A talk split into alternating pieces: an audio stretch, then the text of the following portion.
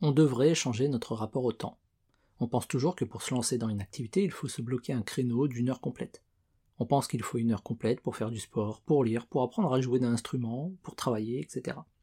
Et comme on peut très rarement se bloquer une heure complète, on préfère ne rien faire et abandonner l'idée qui nous exaltait quelques minutes plus tôt.